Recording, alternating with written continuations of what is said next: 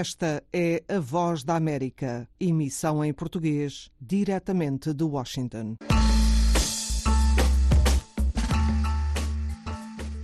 Ora então, amigos, bem-vindos. Esta é a Voz da América e esta é a emissão vespertina em português e hoje é domingo, 3 de março de 2024. Convosco está na produção o Jaime Faria, aqui na cabina a apresentação está Ana Guedes. Bem-vindos. Podem escutar esta emissão em onda curta nos 13.630 e 17.655. Estamos também na onda média 1530. Não esqueça, pode também escutar-nos na internet, em voaportuguês.com. Estamos em FM em Cabo Verde com a Rádio Comercial e a Rádio Morabeza. Em São Tomé estamos com a transmissão local da Voz da América. Em Moçambique estamos em Nampula com a Rádio Encontro, em Climane Nova, Rádio Paz, na Beira, Rádio Pax. Não esqueça, estamos também em FM na Guiné-Bissau, em Catió com a Rádio Educativa, em Cachunco com Lera Bando, na cidade de São Domingos é a Rádio Comunitária de Casumai.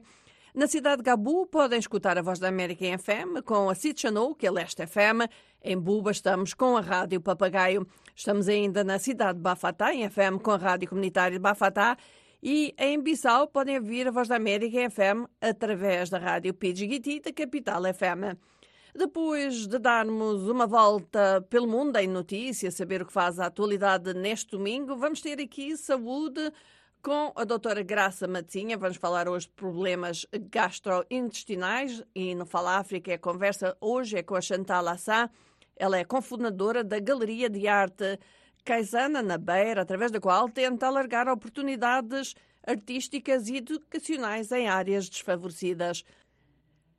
Em destaque ainda as políticas de combate ao uso das drogas entre os jovens angolanos. Mas, antes de mais, vamos aqui às notícias do mundo. Olá, ouvintes, ao microfone convosco João Santa Rita. Uma delegação do movimento palestiniano Hamas chegou ao Cairo para conversações sobre um cessar-fogo que prevê a suspensão dos combates por seis semanas. Os Estados Unidos, um dos países medianeiros, disseram que um acordo aprovado por Israel está na mesa de negociações, necessitando apenas da aprovação do Hamas. Uma entidade palestiniana foi citada pela agência Reuters como tendo dito, no entanto, que nada está ainda acordado e há notícias que Israel não enviou uma delegação porque o Hamas não publicou uma lista dos reféns ainda vivos, o que o Hamas disse ser prematuro. Uma entidade americana disse que há agora o que chamou de uma linha reta para um cessar-fogo e, citamos, há um acordo na mesa. O acordo prevê a maior trégua desde o início da guerra, com a libertação de dezenas de reféns em troca de centenas de palestinianos. Ao abrigo do acordo, a ajuda humanitária seria intensificada. O acordo, disseram fontes ligadas ao processo, não prevê, contudo, o fim da guerra como exigido pelo Hamas e não resolve a questão de reféns de homens em idade militar. Mediadores egípcios disseram que essas questões seriam abordadas mais tarde. Entretanto, residentes disseram terem-se registado intensos bombardeamentos em Khan Yunis, no sul do território, ao norte de Rafah. Ontem, aviões americanos deitaram de paraquedas 38 mil rações alimentares na faixa de Gaza, mas agências internacionais disseram que isso terá apenas um impacto marginal, já que centenas de milhares de pessoas necessitam agora de ajuda alimentar. As autoridades militares israelitas disseram hoje que a maior parte dos palestinianos que morreram quando multidões cercaram caminhões com ajuda alimentar na faixa de Gaza morreram esmagadas, mas entidades hospitalares locais disseram que as pessoas que entraram nos hospitais tinham ferimentos de balas de grande calibre. Multidões cercaram os caminhões de ajuda, registando-se depois pânico que resultou em atropelamentos e em tiroteios. Várias pessoas pediram uma investigação da ONU. Entidade, entidades palestinianas disseram que mais de 100 pessoas morreram no incidente, a maior parte atingidas por tiros de soldados israelitas. Porta-voz militar israelita disse hoje que uma investigação preliminar concluiu que a maior parte das vítimas foram esmagadas pela multidão que atacou os caminhões que transportavam ajuda numa operação organizada por Israel com a colaboração do Egito e de empresários palestinianos. O porta-voz disse que vários indivíduos foram atingidos por forças israelitas quando avançaram sobre os soldados de um modo que indicava uma ameaça imediata.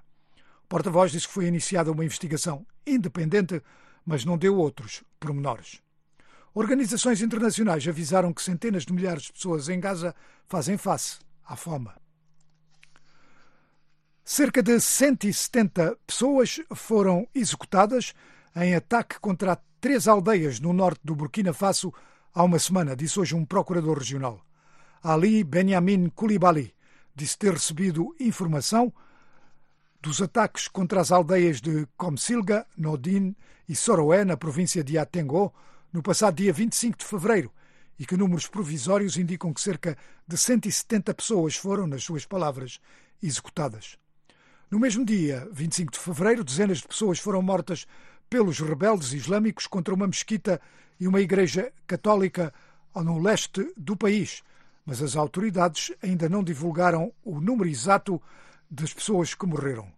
Muitas outras ficaram feridas.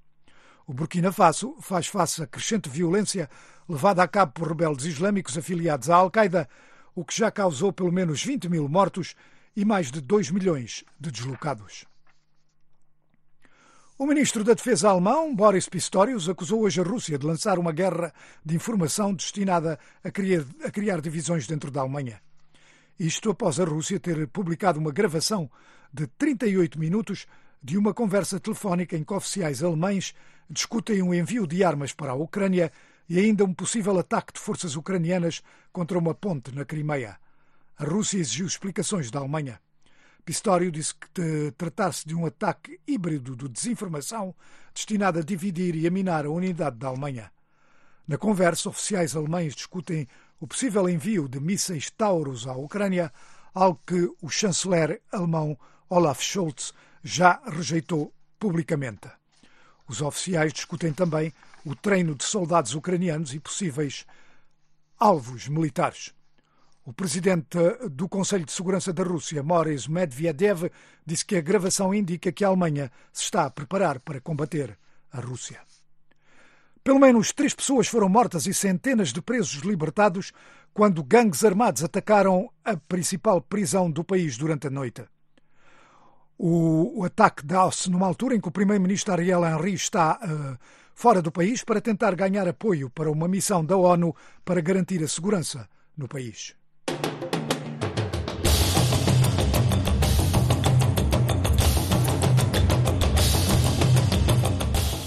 consumo de droga e as políticas de combate contra este fenómeno para a juventude em Angola é o tema de que vamos falar a seguir com os convidados Cláudio Pinto ele é o coordenador da Associação Nacional de Luta contra as Drogas e também com o jurista e docente José Candeeiro. O consumo de estupefacientes tem crescido de forma preocupante, tornando-se num problema social de grande magnitude, de acordo com a Associação Nacional de Combate contra as Drogas, que afirma tratar-se de um problema de saúde pública nacional, a julgar pelo número de consumidores e de toxicodependentes cadastrados pelas autoridades sanitárias. A cannabis sativa e o crack são as drogas ilícitas mais consumidas no país, seguidas das anfetaminas, o êxtase, o tabaco, a cocaína e as drogas naturais encontradas na flora angolana.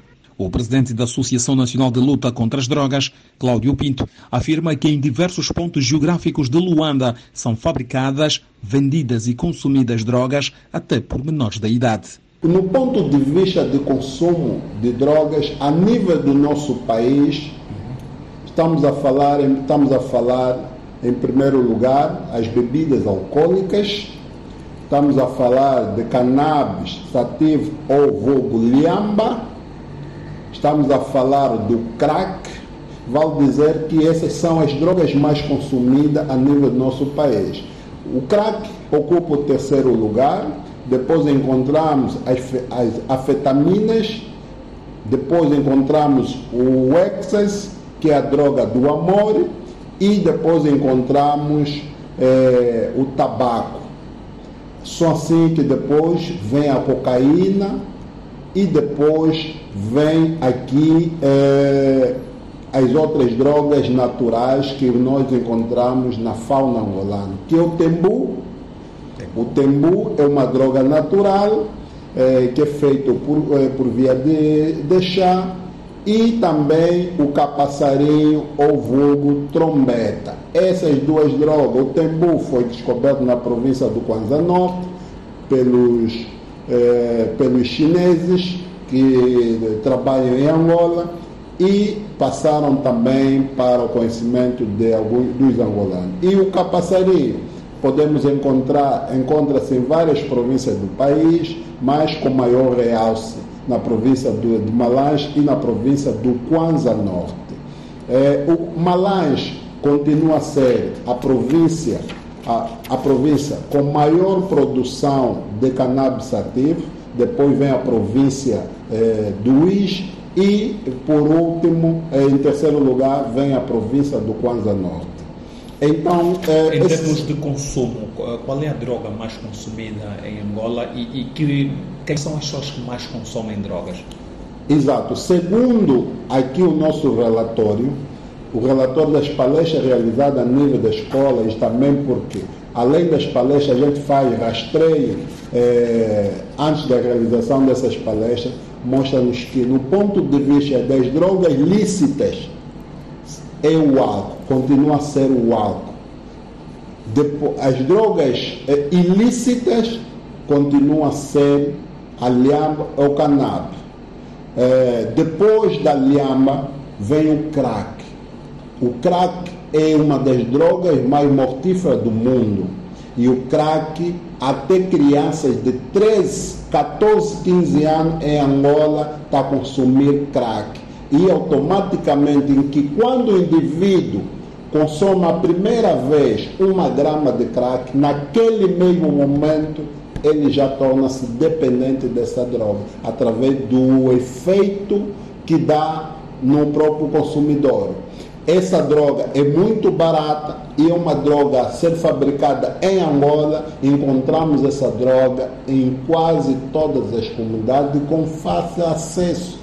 Temos dados que em rolotes que fazem hambúrgueres, temos dados que em cantinas dos vulgos Mamadou e em jovens lavadores de carros jovens que fazem táxi de motorizados são os principais vendedores dessas drogas. Mas não é responsabilidade da Associação Nacional de Luta contra as Drogas no ponto de vista de combate à criminalidade, porque o nosso objeto social é trabalhar na prevenção e tratar aquelas pessoas que vivem com problema das drogas, porque no nosso ponto de vista o consumidor não é um criminoso para nós, mas sim um doente que precisa de ajuda médica. As consequências nefastas deste fenômeno, desde o declínio da saúde mental e física até o aumento da criminalidade e a desestruturação familiar, exigem medidas urgentes e eficazes para combatê-lo. O consumo de drogas já chegou até as escolas e nas suas cercanias, onde alunos compram e consomem drogas lícitas e ilícitas, sob o olhar silencioso da sociedade. Não é mentira que a nível das escolas, a nível das escolas, há muito consumo de bebidas alcoólicas por parte dos alunos. Existem festas realizadas nas proximidades de diversas escolas, no mesmo horário em que o estudante deve estar na sala de aula. É um raio de 50 a 100 metros isso está à vista de todo mundo.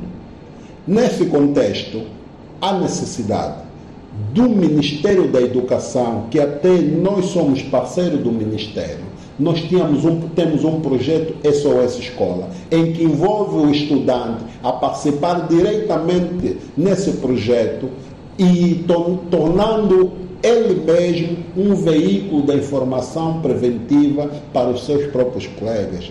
Há necessidade de que o Ministério da, o Ministério da Educação, junto dos seus parceiros internacionais, como o Banco Mundial, o PNUD, a Unicef, podem sim financiar ou apoiar logisticamente com que esse projeto SOS Escola seja novamente implementado a nível nacional, a nível das, das 18 províncias, para que possamos mitigar o excesso de consumo de bebidas alcoólicas e o alhamba a nível das escolas.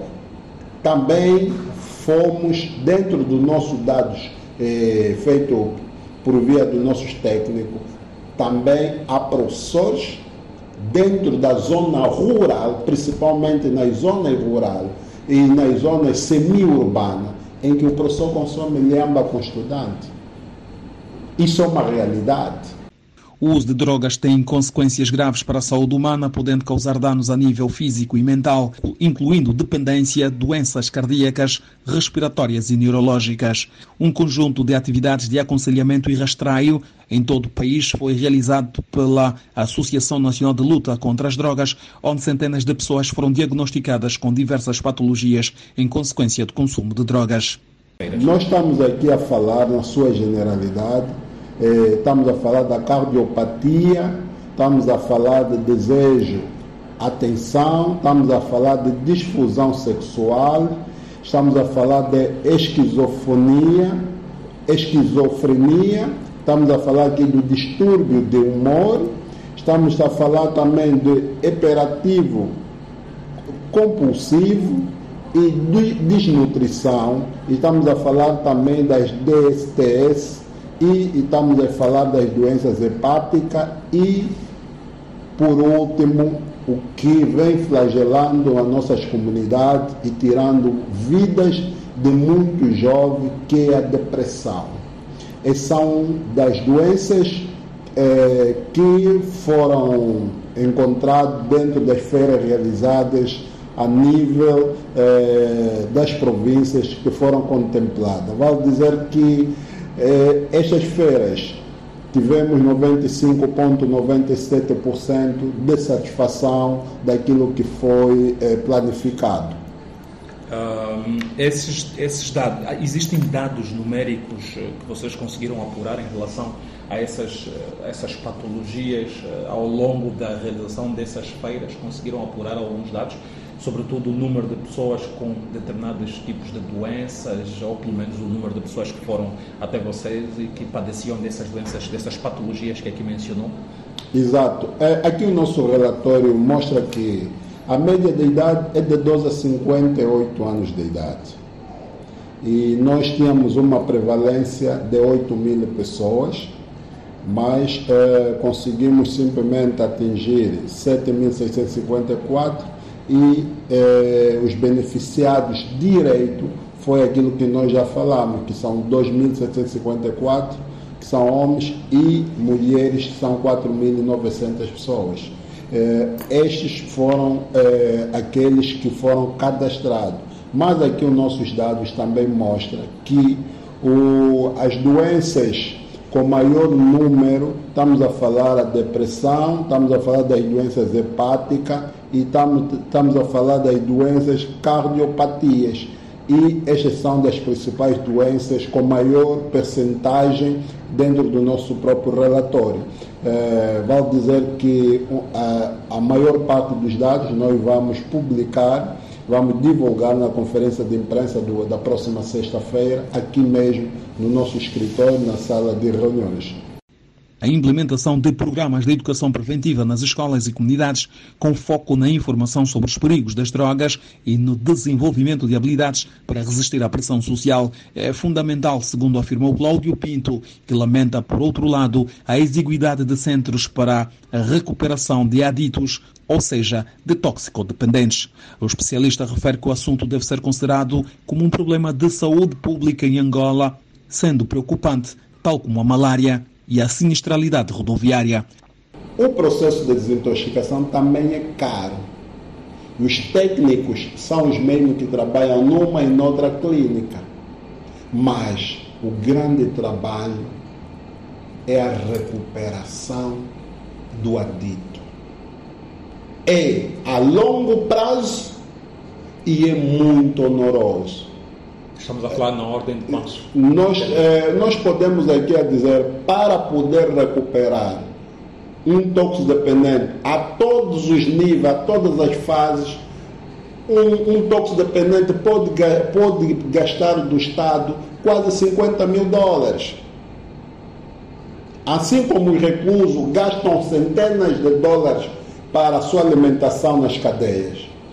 Esses tóxicos, os toxidependentes, para o seu processo de recuperação, gastam muito dinheiro do Estado e muito dinheiro para as instituições eh, que trabalham nesta vertente. Nós trabalhamos muito na vertente preventiva, então as despesas não são como aquelas, por exemplo, que estamos a dizer, em grandes centros de recuperação de toxicodependentes. Mas o Estado acaba gastando muito dinheiro para poder recuperar essas pessoas eh, a nível, a nível do, do principal centro de recuperação de toxicodependentes, que é no Bengo. E só temos um centro de recuperação desde 1975. Angola só construiu um centro do Estado de recuperação de toxicodependentes. Está a falar da Remar? Diga? Está a falar da Remar? Não, não, não, não. não. A Remar, é um, a Remar é um, é, tem centro de recuperação, mas não na dimensão ambulatória, não na dimensão clínica. A Remar, a Remar e muitos, e muitos outros centros que existem são, existem fazem é, é, processo terapêutico no ponto de vista religioso ou cristão e também alguma assistência médica, mas da dimensão médica, como deve ser, não. Só temos um único centro, que é o Centro de Recuperação de Toxidependente, que está na província do Bengo. E vale dizer que esse centro, quando foi inaugurado, só tinha, só suportava 60 aditos. Agora, com a intervenção do, do Porto de Luanda e da Sonangol, que a sociedade agradece essas duas empresas, é que ela consegue abelgar entre 135 a 65 eh, aditos. Mesmo assim, é muito pouco. É muito pouco para aquilo que é a demanda. Só na lista do, do, do Inalude, que o Inalude controla são mais de 3 a 4 mil na lista de espera. Mais de 4 mil pessoas à espera para... À espera para uma vaga no centro do bem. Imagina quantas pessoas, faz ideia quantas pessoas morrem por dia através do consumo excessivo de bebidas alcoólicas e uso de outras drogas em Angola. É uma questão de saúde pública. Se o Ministério da Saúde e os parceiros do próprio Ministério analisarem profundamente, depois da malária, podemos encontrar o excesso de consumo de bebidas alcoólicas pode estar em segundo lugar. Se fizermos bem a estatística, podemos ver que o excesso de consumo de bebidas alcoólicas pode estar em segundo lugar. A criação de centros de tratamento e reabilitação especializados, com profissionais qualificados e programas terapêuticos adequados, é crucial para auxiliar a recuperação dos jovens dependentes. O processo de desintoxicação também é caro. Os técnicos são os mesmos que trabalham numa e noutra clínica. Mas o grande trabalho é a recuperação do adito é a longo prazo e é muito honoroso. Estamos a falar na ordem de passos. Nós, eh, nós podemos aqui a dizer, para poder recuperar um toxidependente a todos os níveis, a todas as fases, um, um toxidependente pode, pode gastar do Estado quase 50 mil dólares. Assim como os reclusos gastam centenas de dólares para a sua alimentação nas cadeias. Esses tóxicos, os toxicodependentes, para o seu processo de recuperação, gastam muito dinheiro do Estado e muito dinheiro para as instituições eh, que trabalham nesta vertente. Nós trabalhamos muito na vertente preventiva, então as despesas não são como aquelas, por exemplo, que estamos a dizer, em grandes centros de recuperação de toxicodependentes. Mas o Estado acaba gastando muito dinheiro para poder recuperar essas pessoas eh, a nível, a nível do, do principal centro de recuperação de toxicodependentes, que é no Bengo. E só temos um centro de recuperação desde 1975. Angola só construiu um centro do Estado de recuperação de toxidependentes. Está a falar e da vai... Remar? Diga? Está a falar da Remar? Não, não, não, não. não. A Remar, é um, a Remar é um, é, tem centro de recuperação, mas não na dimensão ambulatória, não na dimensão clínica. A Remar, a Remar e muitos, e muitos outros centros que existem cá são, existem fazem é, é, processo terapêutico no ponto de vista religioso ou cristão e também alguma assistência médica, mas da dimensão médica, como deve ser, não. Só temos um único centro, que é o Centro de Recuperação de Toxidependente, que está na província do Bengo. E vale dizer que esse centro, quando foi inaugurado, só tinha, só suportava 60 aditos. Agora, com a intervenção do, do Porto de Luanda e da Sonangol, que a sociedade agradece essas duas empresas, é que ela consegue abelgar entre 135 a 65 eh, aditos. Mesmo assim, é muito pouco. É muito pouco para aquilo que é a demanda. Só na lista do, do, do Inalude, que o Inalude controla são mais de 3 a 4 mil na lista de espera. Mais de 4 mil pessoas à espera para À espera para uma vaga no centro do bem. Imagina quantas pessoas, faz ideia quantas pessoas morrem por dia através do consumo excessivo de bebidas alcoólicas e uso de outras drogas em Angola. É uma questão de saúde pública. Se o Ministério da Saúde e os parceiros do próprio Ministério analisarem profundamente, depois da malária, podemos encontrar o excesso de consumo de bebidas alcoólicas pode estar em segundo lugar. Se fizermos bem a estatística, podemos ver que o excesso de consumo de bebidas alcoólicas pode estar em segundo lugar. O apoio à reintegração social dos jovens após o tratamento, através de programas de formação profissional e acompanhamento psicológico, pode marcar uma viragem no que respeita à prevenção e integração social dos jovens. O reforço das medidas de combate ao tráfico de drogas através do investimento em policiamento da inteligência é essencial para reduzir a oferta de drogas e proteger as comunidades, sobretudo das zonas rurais.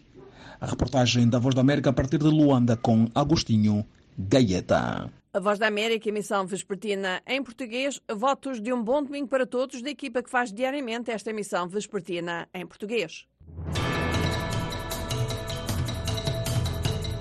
O África Agora é o programa semanal da Voz da América em português, onde se fala de temas atuais que mexem África. Pode assistir o África Agora no YouTube, Facebook, no nosso site voaportuguês.com, mas pode também escutar na emissão de rádio.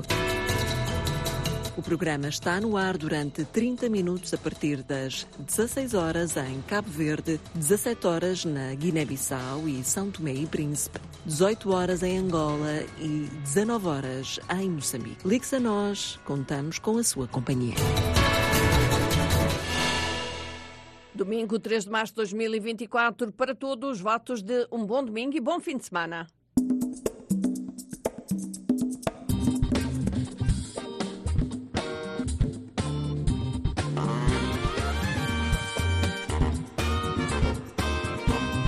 segunda a sexta-feira, a equipa da Voz da América em português apresenta 30 minutos de informação no Washington Fora de Horas, que pode ver no Facebook, no YouTube e no nosso site na internet www.voaportugues.com. Washington Fora de Horas começa às 12h30 em Cabo Verde e 13h30 em São Tomé e Príncipe na Guiné-Bissau. Washington Fora de Horas está em Angola a partir das 14h30 e em Moçambique às 15h30. Junte-se a nós de segunda a sexta-feira no Washington Fora de Horas. A Voz da América em português está também nas redes sociais, Instagram, na plataforma X, YouTube e Facebook. Não esqueça, estamos também na internet e o nosso endereço é voaportuguês.com. Temos ainda o nosso número do WhatsApp, através do qual nos podem contactar, mais um 202 251 9466.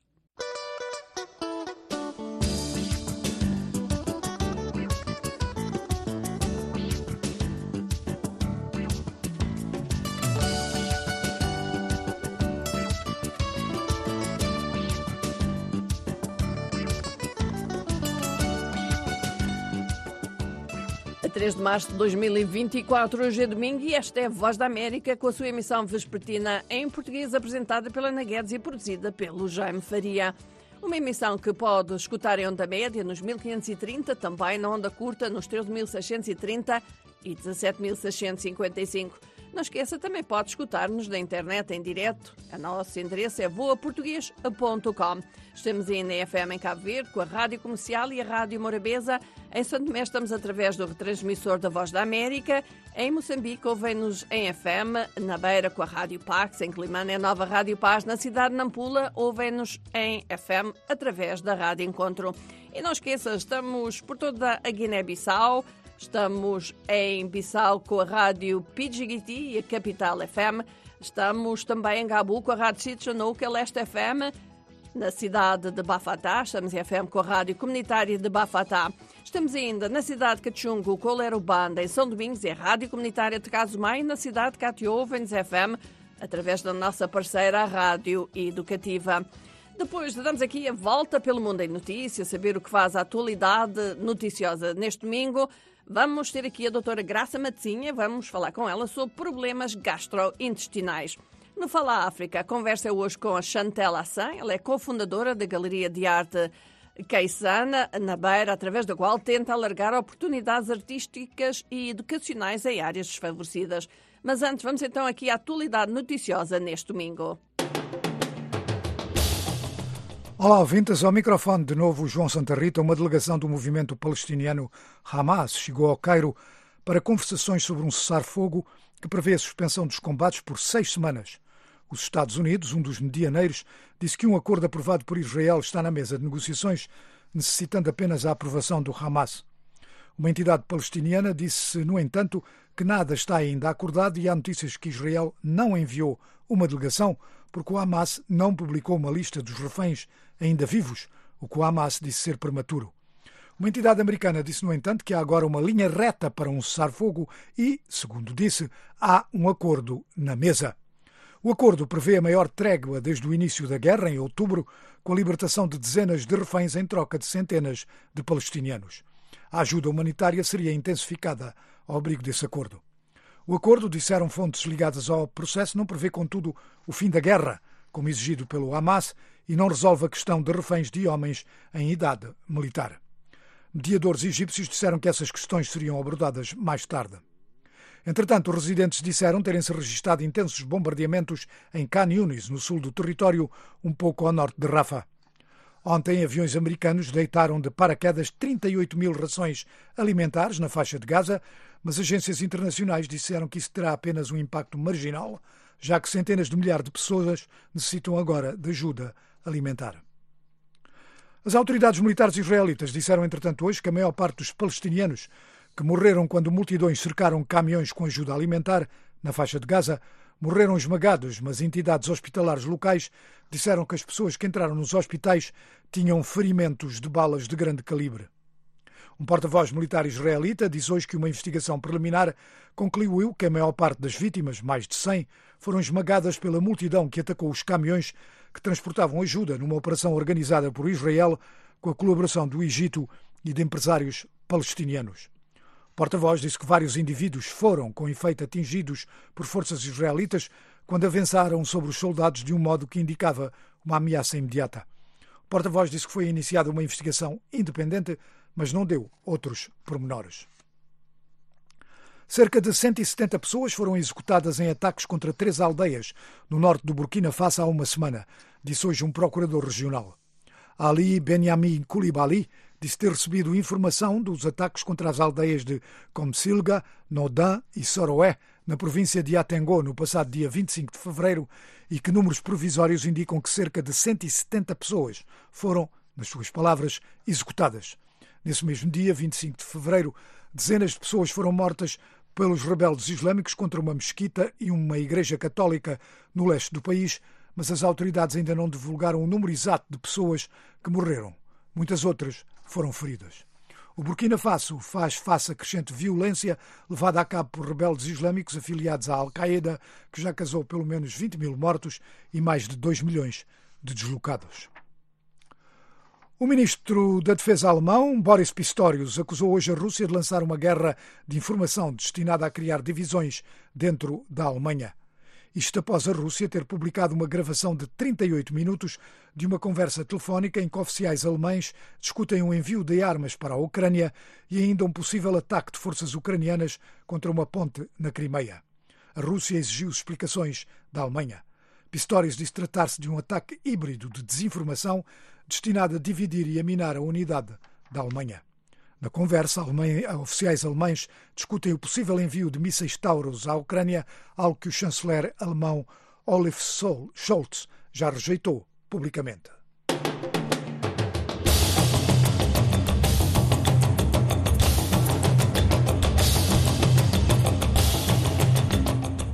Não esqueça, esta emissão pode ser escutada em direto na internet em voaportuguês.com. Vamos então agora falar de saúde e hoje vou falar com a doutora Graça Matinha sobre problemas gastrointestinais.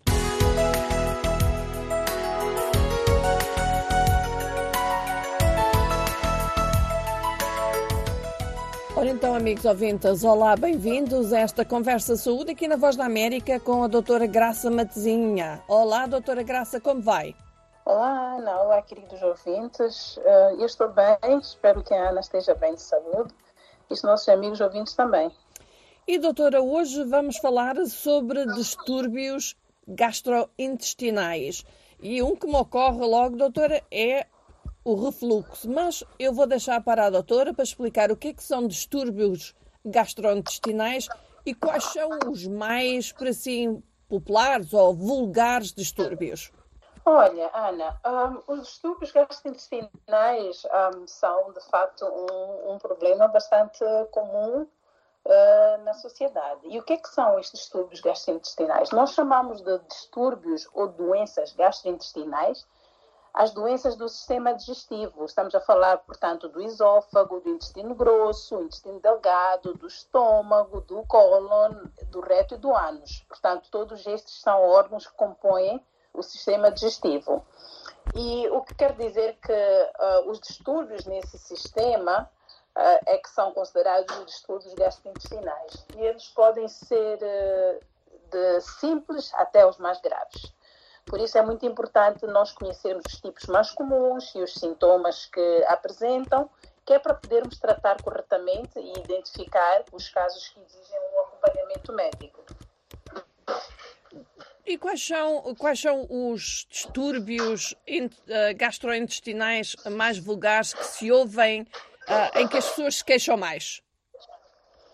Bem, um, os, os, os, distúrbios gastrointestinais mais comuns, ou doenças gastrointestinais mais comuns, um, são, são, são de facto eh, coisas, são, são coisas ou situações que nós conhecemos e que lidamos com elas no dia a dia. Uh, Bom, um dos mais, dos mais frequentes, eu vou falar hoje dos seis mais frequentes, e um dos mais frequentes é a prisão de ventre. É, que todos nós sempre, em um outro momento, queixamos de ter prisão de ventre ou não conseguimos fazer necessidades maiores. Isso quer dizer que estamos diante de uma prisão de ventre, que também pode ser chamada constipação intestinal. Então, o que caracteriza este distúrbio é a dificuldade de, de, de evacuar, é a dificuldade de fazer necessidades maiores. No entanto, é preciso nós considerarmos que cada pessoa tem uma frequência diferente para evacuar e só podemos considerar que estamos diante de uma de, da presença de uma prisão de ventre uhum. quando, por exemplo, quando uma pessoa uh, faz um, necessidades maiores uma a duas vezes por semana. Portanto, um, se nós fazemos uma ou duas vezes, é, é motivo para nós estarmos um pouco preocupados, porque idealmente a pessoa devia fazer eh, no mínimo uma vez ao dia. Portanto, uhum. se nós passamos uma semana e só faz uma vez, então é preciso começarmos a ficar preocupados e procurar ajuda médica. E a prisão de ventre tem várias causas. Uma delas tem a ver com a forma como nós nos alimentamos. Uma uhum. dieta que é pobre em fibras não, não facilita o processo digestivo. Uma vida sedentária, quer dizer, uma, uma vida sem atividade nenhuma, também uh, acaba afetando no sistema digestivo. A ingestão de poucos líquidos, uh, as pessoas, há pessoas que bebem muita pouca água e outro tipo de líquidos. Então, a ingestão de poucos líquidos também pode levar à prisão de ventre. E também uma outra causa que provavelmente não é muito conhecida, quando nós comemos um, de forma excessiva produtos industrializados e também carnes, isto pode afetar o nosso sistema digestivo. Que outros distúrbios uh, uh, são vulgares de aparecer e uh, depois falaremos os, o porquê de se tornarem tão, tão vulgares estes distúrbios, doutora? Quais outros distúrbios? Pois, Outro distúrbio que é muito comum são os gases intestinais, que na medicina chama-se flatulência. Uh, os gases são resultado de acúmulo de ar no intestino devido a, ao consumo de carboidratos que depois não são, não são quebrados durante a sua passagem para o estômago. Quer dizer que uh, nós consumimos carboidratos e depois não há um metabolismo eficaz para que esses, esses, esses carboidratos sejam absorvidos pelo nosso organismo. Então, isso transforma-se em, em, gases. E os sintomas que, que, que, são, bastante, são bastante conhecidos, que normalmente é o desconforto abdominal e que pode levar até um constrangimento, porque esta pessoa tem necessidade de se aliviar e a forma de aliviar é, é, é expelindo os gases, né? através de arroto ou através da via anal. Então, isto acaba causando, causando um desconforto se esta pessoa está, está no meio social e está, tem esta necessidade de se aliviar. E este distúrbio também está fortemente associado à alimentação, principalmente o consumo de legumes como feijão, lentilhas, ervilha, uh, e que depois uh, são, são fermentados no intestino. Não é um distúrbio grave, e que não apresenta, normalmente não apresenta complicações, mas é preciso nós termos muita atenção uh, com, com os alimentos que nós consumimos e, e, e, e, portanto, tentar evitar naturalmente que possamos estar nesta situação. É claro que não se pode evitar a alimentação, mas existem formas para minimizar esta questão dos gases. E depois temos também a doença do refluxo gastroesofágico, que é uma doença gastrointestinal na qual o conteúdo do estômago vai retornar ao esôfago. Portanto, só para lembrar, quando nós ingerimos alimentos, alimentos primeiro passam pela boca e depois pelo esôfago e depois é que vão para o estômago. Então, o que acontece é que quando nós comemos e depois estes alimentos tendem a, a voltar, posso assim dizer, e voltam para o esôfago. E isto acaba causando sintomas muito desagradáveis que podem levar até a complicações. As pessoas algumas vezes queixam-se, ah, tenho azia, tenho azia, mas isto é nada mais do que este refluxo que acontece. E os ácidos que são contidos no estômago podem criar uma sensação de queimação aqui a nível do peito, que é mais ou menos o esôfago. Então, este distúrbio também é comum e merece muita atenção para que não se torne um, um quadro mais grave. E os sintomas são típicos, eh, que, que, são o que eu dizia, a azia, que é a sensação de queimação na uhum. região central do peito, e, e, e, depois a pessoa também pode ter uma dor torácica e também pode ter tosse. Portanto, esta, estamos a falar aqui da doença do refluxo gastroesofágico. E depois temos a gastrite. A gastrite também é um distúrbio uh, relativamente comum e que a, a, a principal queixa que a pessoa que apresenta gastrite vai ter é uma sensação de queimação a nível do, do estômago. E as causas mais, mais comuns para, o, para a gastrite são o consumo de álcool, tabagismo, os fatores emocionais, como o nervosismo, também pode, eh, pode acelerar o surgimento de uma gastrite. E, acima de tudo, a infecção por uma bactéria muito específica que se chama Helicobacter pylori a nível do estômago também é, é um dos fatores importantes para o surgimento da gastrite. E os principais sintomas da gastrite incluem uma dor que começa na região que nós chamamos normalmente boca de estômago, que, que, que, é uma região que, bom, é, é uma região muito característica para, para a gastrite. E, e, esta dor começa nessa região, mas depois alastra-se para outras regiões do estômago. E, e é uma dor em, em, como se fosse queimadura, não é? A pessoa sente mesmo como, como queimadura e pode também estar acompanhada da azia, que nós falamos anteriormente. A pessoa pode perder o apetite e também pode ter bastante náuseas. Numa situação mais de doença avançada, eh, pode, a pessoa pode apresentar sangue nas fezes ou no vômito, e, e, e, aí mostra claramente que é preciso procurar uma ajuda médica o mais rápido possível. Doutora, eh, alguma influência nos dias de hoje no aparecimento destas, destes distúrbios gastrointestinais? Há algo que nós estamos a fazer que não deveríamos fazer e há algo que nós deveríamos fazer? Bem, Ana, dizer que de uma forma geral as doenças gastrointestinais, uh, dependendo quer dizer, de, de, de, de, gravidade e sintomas diferentes, uh, tem alguns fatores que são muito importantes e que influenciam o surgimento dessas doenças. Primeiro tem, tem o, histórico familiar e, e, e, a idade também pode, pode ter um papel importante. Entretanto, um, ah, Respondendo à questão da Ana, se há alguma coisa que nós fazemos, claramente há, há alguma coisa que nós fazemos. Uh, o, o, fator mais importante que pode afetar o surgimento destas doenças ou a gravidade, no caso de alguém que já tenha, tem a ver com o nosso estilo de vida. Eu falei anteriormente de, do aspecto da, da, alimentação, quase todas as doenças que eu me referi têm, têm um fator comum, que é, que é uma alimentação uma alimentação que, com, com, com, elementos que não favorecem. Um, portanto, se nós falarmos, por exemplo, da questão da, da questão da, da azia, também falamos do, da, de alguns da alimentação, os tipos de alimentos que podem predispor a pessoa a desenvolver azia, a, a situação da, da, da gastrite também, falamos aqui do álcool, pode afetar. Um, então, há aí uma série de, de, de alimentos que podem claramente uh, acelerar ou agravar uhum. um, um, estado de uma doença gastrointestinal. Então, é muito importante que nós tenhamos muita, muita, muito, muita atenção com o que nós comemos, mas, acima de tudo, como nós comemos, porque a maior parte das coisas, naturalmente, fazem parte da nossa dieta. Falo, por exemplo, do feijão, das ervilhas e lentilhas, fazem parte da nossa dieta.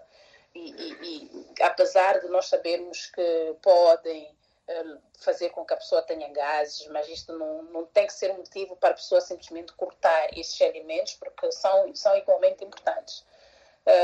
mas, por exemplo, quando nós falamos da prisão de ventre e nós falamos aqui da água, do, do, pouco consumo de fibras, claramente aí há, há, mudanças muito importantes que nós temos que fazer na alimentação, como o consumo de água, comemos mais vegetais, mais folhas verdes, então tudo isso vai contribuir para uma melhor alimentação e, por consequência, vai contribuir também para, para a, a melhoria ou para minimizar a possibilidade de termos distúrbios gastrointestinais. Doutora, na generalidade, como estes, estes distúrbios são tratados? Portanto, mudanças, muitas vezes mudanças alimentares, mais exercício físico também ajuda, ou fazer exercício físico, mas em termos médicos?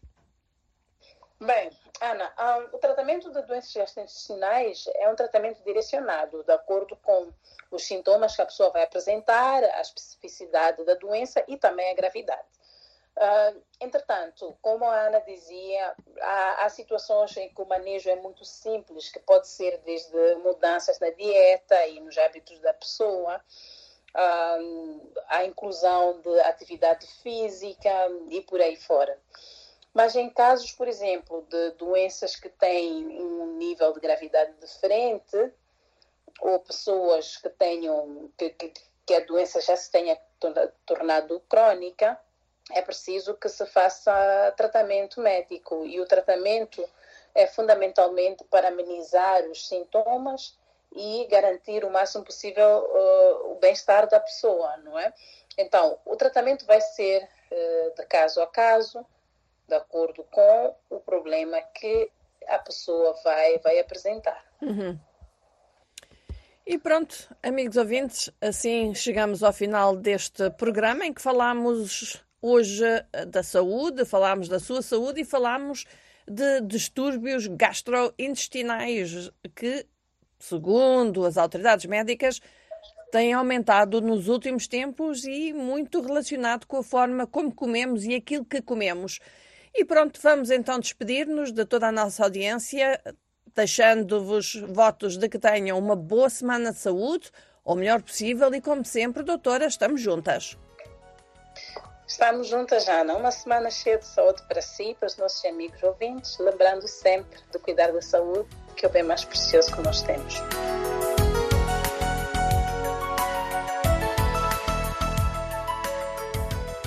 Voz da América, em português, domingo 3 de março de 2024. Um bom domingo para todos.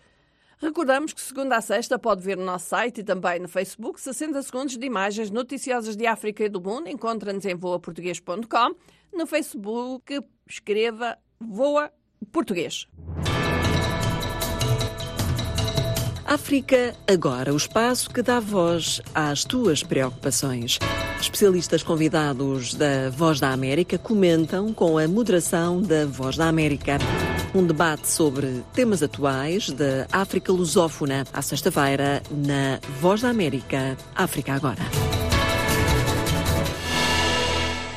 Hoje, na rubrica Fala África, vamos ter a moçambicana Chantel Assan. Ela é cofundadora da Galeria de Arte Caissana, na Beira, através da qual tenta alargar oportunidades artísticas e educacionais em áreas favorecidas. Com conquistas recentes, como o Prémio de Arte Prince Claus Fund na Holanda, Chantel promove a arte moçambicana. Ela vai conversar com a Denis Teschke.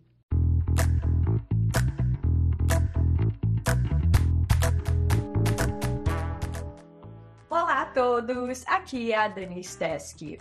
Hoje no Fala África Boa, temos uma conversa com uma figura proeminente na cena artística de Moçambique. A artista Chantel Ação é a cofundadora da Caissana, um espaço para oficinas, eventos e também um mercado de arte digital na beira. Chantel é uma artista que abraça a interdisciplinaridade mesclando performance, instalação e vídeo arte em seu trabalho. A sua missão não se limita apenas à expressão artística, mas estende-se à descolonização e ao acesso à arte local. Através da Caissana, ela amplia oportunidades artísticas e educacionais, chegando até mesmo a áreas carenciadas com instalações públicas com a recente conquista do Prêmio de Arte na Prince Claus Fund da Holanda e o reconhecimento da Caissana em competições de pequenas empresas, Chantel está desempenhando um papel vital na promoção da rica tapeçaria da arte moçambicana e na transformação das cidades africanas, através da arte e arquitetura. Vamos conhecer mais sobre os seus projetos. Seja bem-vinda, Chantel! Olá, Daniela, obrigada. Muito obrigada pelo convite. É uma honra estar aqui e poder partilhar um pouco sobre o meu projeto e sobre a nossa iniciativa da arte, que é a Caissana. Olha, já quero começar a nossa entrevista dando os parabéns por você ganhar o prêmio de arte na Prince Claus Fund da Holanda. Pode nos contar mais sobre o seu projeto de reimaginar cidades africanas através da arte e arquitetura? E como pretende impactar as comunidades locais na Beira com essa iniciativa? Eu acredito que esse projeto de reimaginar cidades africanas é, alinha-se muito com a minha identidade artística, que é interdisciplinar também.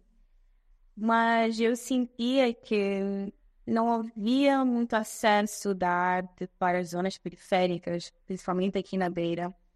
E tive essa ideia de criar uma obra pública que é como se fosse um centro cultural informal, uh, que vai receber atividades culturais e poder empreender mais artistas aqui na cidade da Beira. Isso será feito na Caiçana ou em outro espaço? Isso será feito em outro espaço que ainda estamos a estudar, qual será a escolha da zona periférica que vamos instalar a, a obra de arte. Você já tem ideia dessa obra de arte? Já tenho a ideia, mas a ideia está a mudar consoante o tempo, é, porque eu estou a descobrir novos materiais. Quanto mais eu estudo o local que eu quero instalar a, a obra pública, mais eu descubro sobre a materialidade do espaço, sobre as pessoas. Então, o projeto ainda está adaptando-se um, mais à população local da zona. E assim, você é, tem um tempo para completar esse projeto, porque né, esse foi um prêmio que você venceu e você tem que completá-lo num determinado uh, período ou não? Sim, temos até uh, o fevereiro do próximo ano para completar o projeto. Eles aceitam o projeto meio feito, mas eu já estou muito ansiosa para iniciar as atividades culturais lá.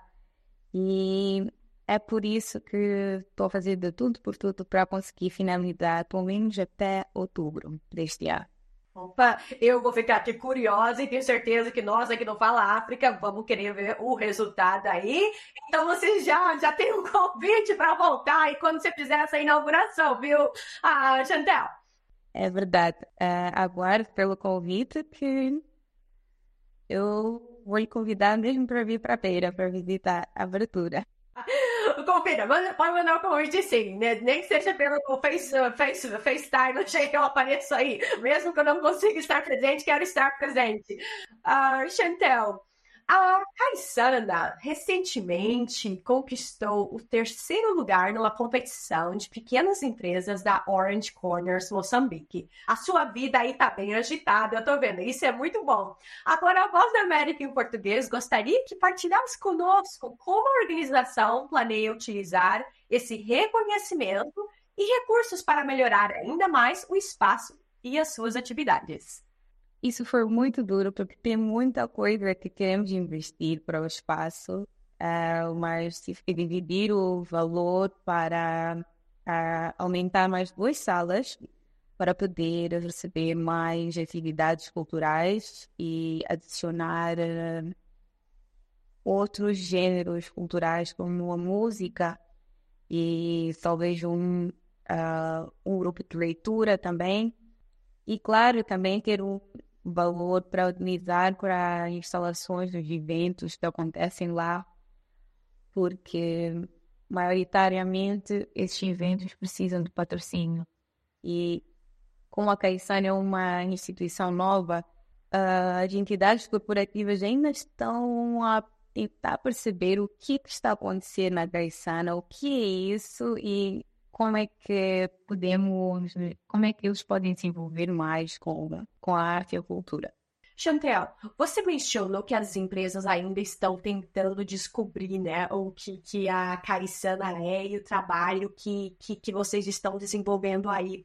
Você planeia uh, fazer algum tipo de evento para esclarecer mais as oportunidades que vocês estão oferecendo e como as empresas podem fazer parte dessas iniciativas?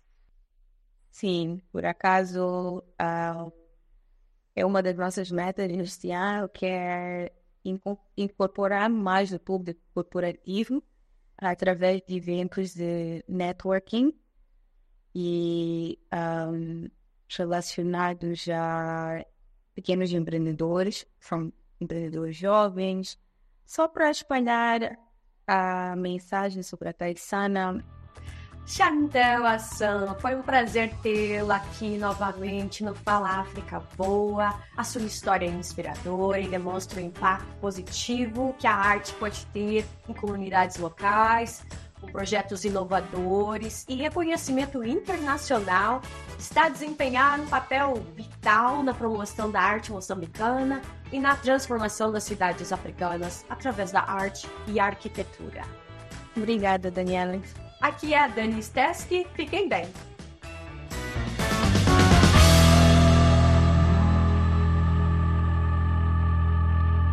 E assim nos despedimos. Foi a missão vespertina da Voz da América em português do domingo 3 de março de 2024. Para todos os nossos amigos e famílias, votos de um excelente fim de dia de domingo. Bom início de semana também.